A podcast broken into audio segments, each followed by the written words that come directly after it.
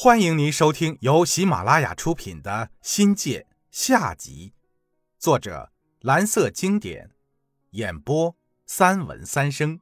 欢迎订阅。第一章：心气。大板房最热闹的当属夏天了。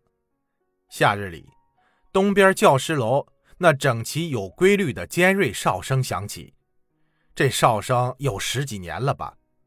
他准时的规定着大院起床的时间，于是炊烟袅袅，各家传出锅碗瓢盆的声音。老人们则在院子里小跑，年轻人赶去上学，匆匆忙忙间却不忘向老先生请安问好。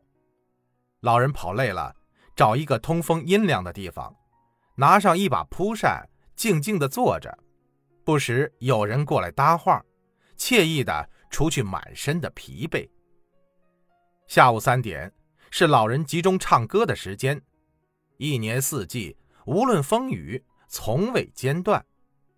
那清亮的歌声是一天中大板房里最动人的风景线。到了晚上呀，院子里的各家小孩就凑在了一起，啃着玉米棒子，吃着西瓜、糖果、糕点之类的食品，在每家小孩的手中传递着。浓浓的邻里之情也在这个过程中传递着，大人们则聚在一起聊着闲话，叙述乡情，聊累了都各自回屋睡觉了。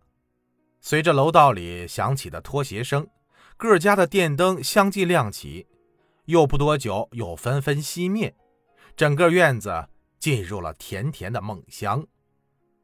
我最喜欢看夏日里老太太、老先生们。翻箱晒底的情形了。每到这个时节呀，有人拉起绳子，搭起竹耙子，把家里老老少少冬天的棉衣、棉袍、棉被一股脑的放在上面暴晒杀菌，甚至把大姑娘陪嫁的木箱子也搬了出来。箱子里的东西多了，针头、线脑、碎布、丝线什么的，还有一捆捆不同颜色的布。老太太能清楚地说出哪块绿花布是她年轻时候穿的衣服料子，哪块碎花布是她女儿的包被，哪块红花布是她出嫁时候的嫁衣，而蓝布呢，则是为她老伴做棉裤用的。这时候，顽皮的小孩好奇地趴在香沿上，翻捡老太太、老先生那些零碎小东西，吼住了。才开心的一哄散去。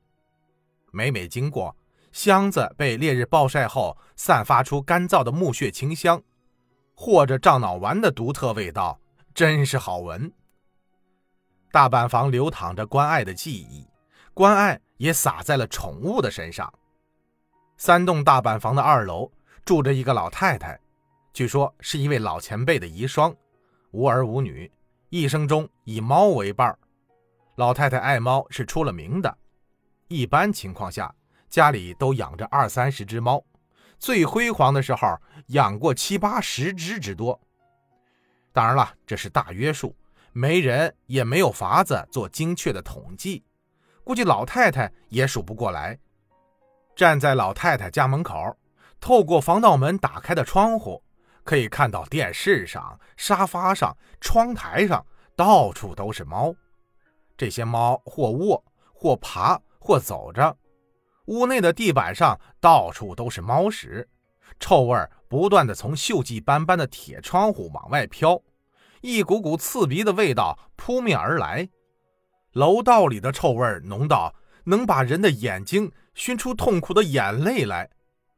我很纳闷猫咪是一种喜欢粘人、撒娇、萌死人不偿命的生物。这么可爱的猫咪拉完屎后。十个猫奴中有九个都说臭不可闻，感觉比人屎要臭上一倍。特别是春天，猫便的异味在空气中弥漫，那感觉就像是茅坑爆炸，久久的、连续不断的笼罩在大板房的周围，臭气熏天。有一天，有人投诉到了环保局、辖区派出所，工作人员犯难了。都说这种事儿还是第一次遇到，养狗需要狗证，养猫目前还没有具体办法，显得很为难的样子。社区管理人找上门来，捂着鼻子跟老太太沟通。老太太也知趣，答应极力配合，紧紧地关了门窗，尽量不让异味外泄。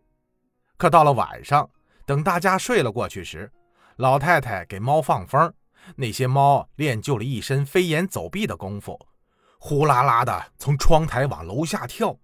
顷刻间，猫在大院里性情大发，呼唤声此起彼伏。那猫的叫春哀鸣悲催，令人发瘆。久而久之，人们习惯了，倒成了很好的安眠曲。有那么一阵啊，广东推崇膳食中的龙虎斗，猫咪们被人类诱捕猎杀，老太太的猫也遭了殃了。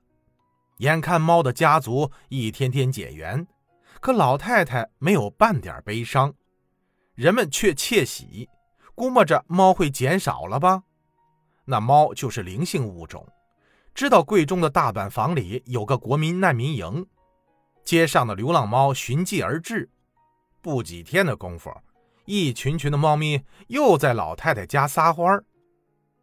不知是什么时候，老太太去世了，猫啊走的走，心疼老太太的那些猫集体绝食，为老人殉情，也不枉老太太的一片善心。二零零五年，国家房改。实行最后一批集资房，有钱的、没钱的老师筹划着建新房，大板房成了即将拆迁的生活区，有的已经人去楼空。要拆迁的那一阵儿，原住着大板房的人陆续的搬走，寻找过渡房，留在大板房的人越来越少。上了年纪的老教师很不情愿的从住了大半辈子的大板房搬出来。毕竟大板房留下了他们最美好的青春记忆。终于有一天，居住了近两代人的大板房，在众人的叹息声中轰然倒下了，在原址建起了现代化的六层新楼。大板房的一切，如今已经成为记忆。但北区大门的右侧，往里走到校图书馆的北面，依然保留着两栋大板房。因拆迁建楼按现行标准除掉消防通道，使用面积不足以建造大楼，中间又扛地一家外来户，几次谈判下来，对方要求过分而终无结果，两栋大板房得以保存下来，如今早已到了退休的年纪。然而由于种种原因，这两栋危旧房却依然在服役，成了第三代贵州人的过渡房。也承载着老贵中人对大板房的深情厚谊。我就在离拆迁楼不到十米的地方租了过渡房，举手顿足之间都见证了板房一点点被拆下来，新楼一点点拔高。为了方便照顾病危的父亲，我又在校门右侧的第三栋大板房以租的方式让父母住下，延续着大板房的情节，直到两年后。父亲大人去世，大板房装满了我的酸甜苦辣，记录了我家的喜怒哀乐。二零零七年十一月十九日，是一个很随意的日子，没看黄历，也没有任何仪式。我们搬进了新居，记忆中的大板房消失不见了。现在的房子大了许多，相比原来的大板房，新家的空间还是局促了一些。举手窗前，还是原来通往巷子的大道，铁门依旧，目光能及的地方都是大板房的老住户。在泛黄的晚霞里，我努力寻找着大板房里曾经的点点滴滴，一遍又一遍。仍然愿意相信，贵州人心底最柔软的地方，都还藏着一座这样的大板房。它们斑驳而又……温馨。听众朋友，本集已播讲完毕，感谢您的收听，精彩继续。